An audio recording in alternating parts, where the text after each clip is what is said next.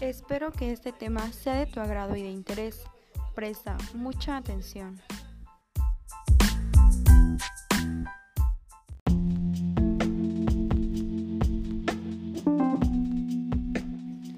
El día de hoy hablaremos sobre el análisis interno. Pero, ¿qué es? Consiste en evaluar los recursos, habilidades y competencias de dicha empresa para poder adoptar las herramientas estratégicas pertinentes y poder adquirir así un nivel de resultado óptimo. A continuación, hablaremos sobre 7 puntos importantes para un análisis correcto.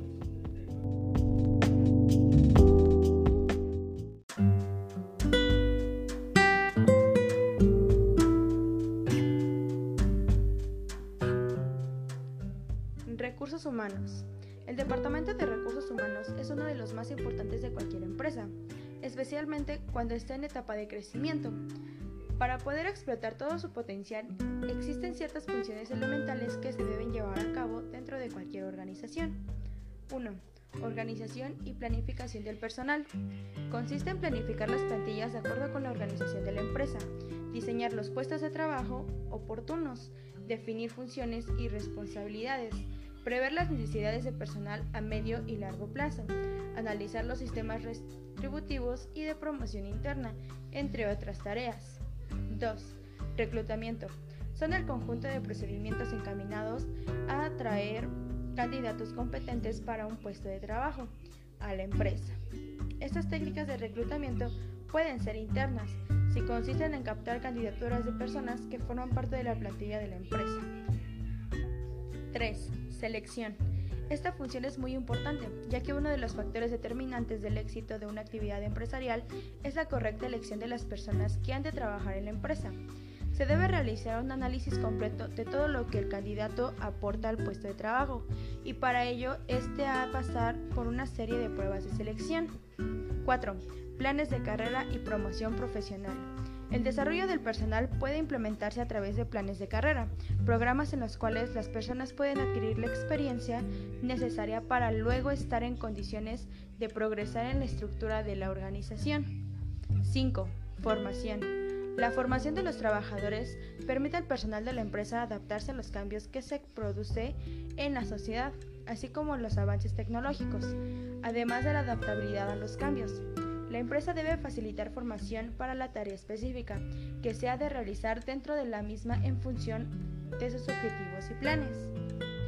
6. Evaluación del desempeño y control del personal.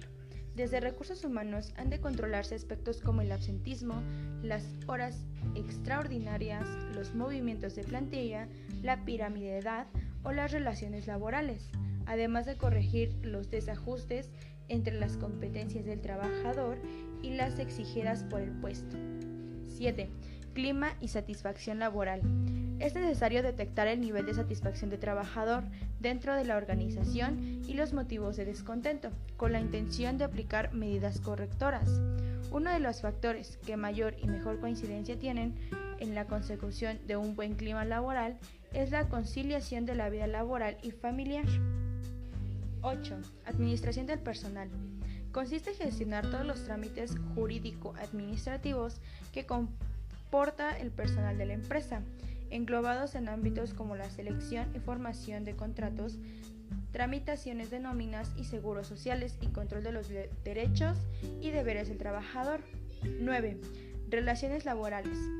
Se trata de promover la comunicación entre la empresa y sus empleados, utilizando a los interlocutores de estos que son los representantes sindicales, comités de empresas, delegados de personal o enlaces sindicales. Estos representantes deben ocuparse a las condiciones colectivas de trabajo, como la negociación de convenios colectivos o los conflictos que se pueden originar de la empresa y sus vías de solución. 10. Prevención de riesgos laborales. El estudio de las condiciones de trabajo y de los riesgos laborales asociados proceden a la implementación de medidas de prevención y de protección a fin de preservar la salud de las personas que trabajan en la empresa.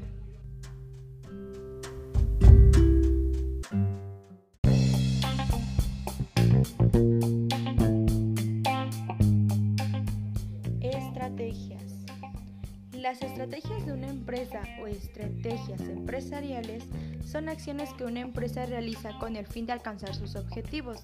Si los objetivos son los fines que busca una empresa, las estrategias son los medios a través de los cuales pretende alcanzar los objetivos. Se suele pensar que las estrategias solo son formuladas en los altos niveles de una empresa, por ejemplo, por los dueños o altos directivos de esta. Las estrategias que permitan alcanzar eficazmente estos y otros objetivos suelen contar con las siguientes características. Son claras y comprendibles para todos los miembros de la empresa. Consideran adecuadamente la capacidad y los recursos. Guían al logro de los objetivos con la menor cantidad de recursos y en el menor tiempo posible. Son ejecutadas en un tiempo razonable están alineadas y son coherentes con los valores, principios y cultura de la empresa. Básicamente existen dos tipos de estrategias en una empresa, las estrategias organizacionales y las estrategias funcionales.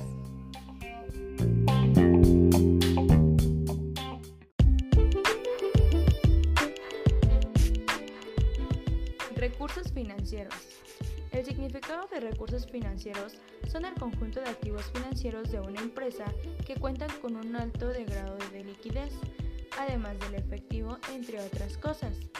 Estos recursos financieros se componen de préstamos a terceros, dinero en efectivo, depósitos en entidades bancarias, propiedad de acciones y bonos y tenencias de divisas, entre otras cosas.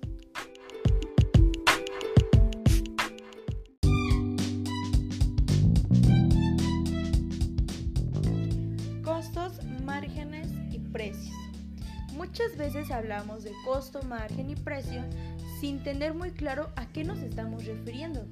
Y es un aspecto muy trascendente para poder entender correctamente el alcance económico que estamos valorando.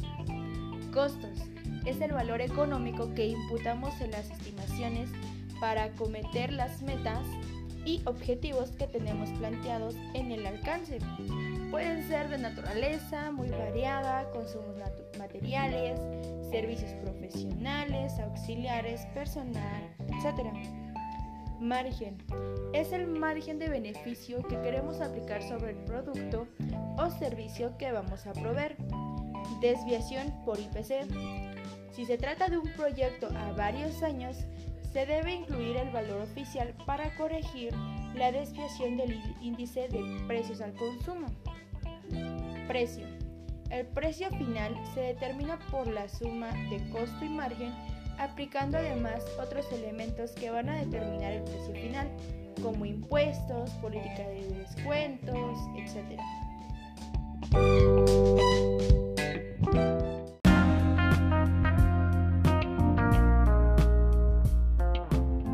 Equipo e instalaciones. Las instalaciones de una organización no solo son el espacio físico donde se localiza, sino también el lugar donde se desenvuelve y se lleva a cabo el proceso productivo de la misma.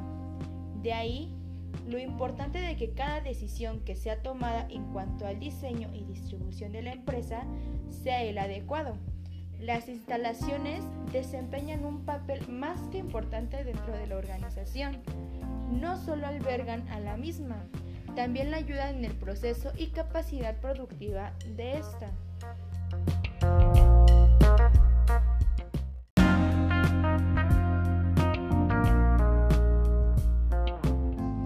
Diseño de instalaciones. La job es un término de la lengua inglesa. Este concepto puede traducirse como disposición o plan y tiene un uso en el ámbito tecnológico industrial. La nación de layout se utiliza para nombrar el esquema de distribución de los elementos del diseño. ¿Cuáles son los objetivos del layout? Minimizar la inversión en el equipo y en el tiempo total de producción, los costos de manejo de materiales y los tipos de equipo para manejo de materiales, así como utilizar el espacio existente de la manera más eficiente proveer seguridad y confort a los empleados, facilitar el proceso de manufactura y facilitar la estructura organizacional.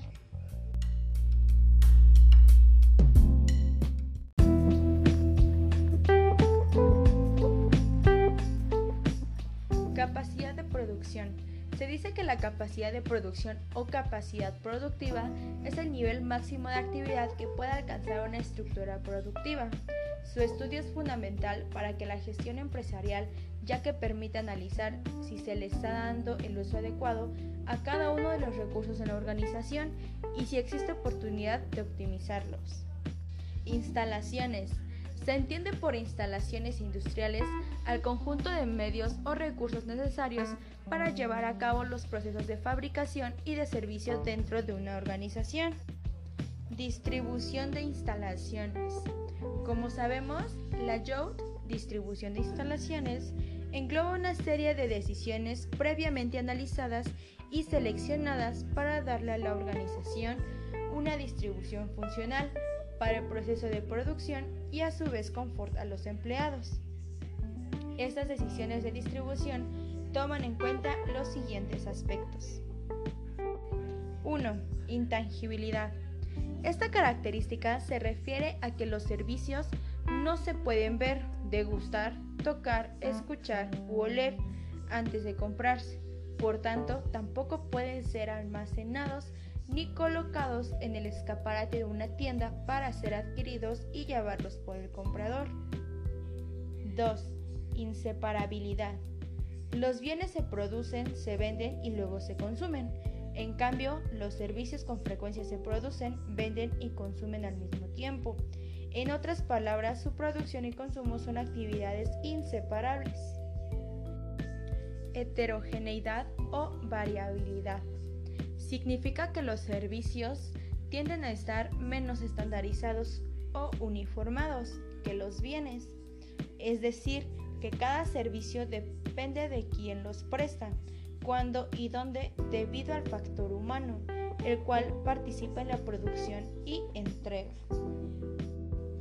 Por último, carácter percedero o imperturbabilidad. Se refiere a que los servicios no se pueden conservar, almacenar o guardar en inventario. Por ejemplo, los minutos u horas en los que un dentista no tiene pacientes. No se puede almacenar para emplearlos en otro momento. Sencillamente se pierden para siempre. Por tanto, la imperturbabilidad no es un problema cuando la demanda de un servicio es constante, pero si la demanda es fluctuante puede causar problemas.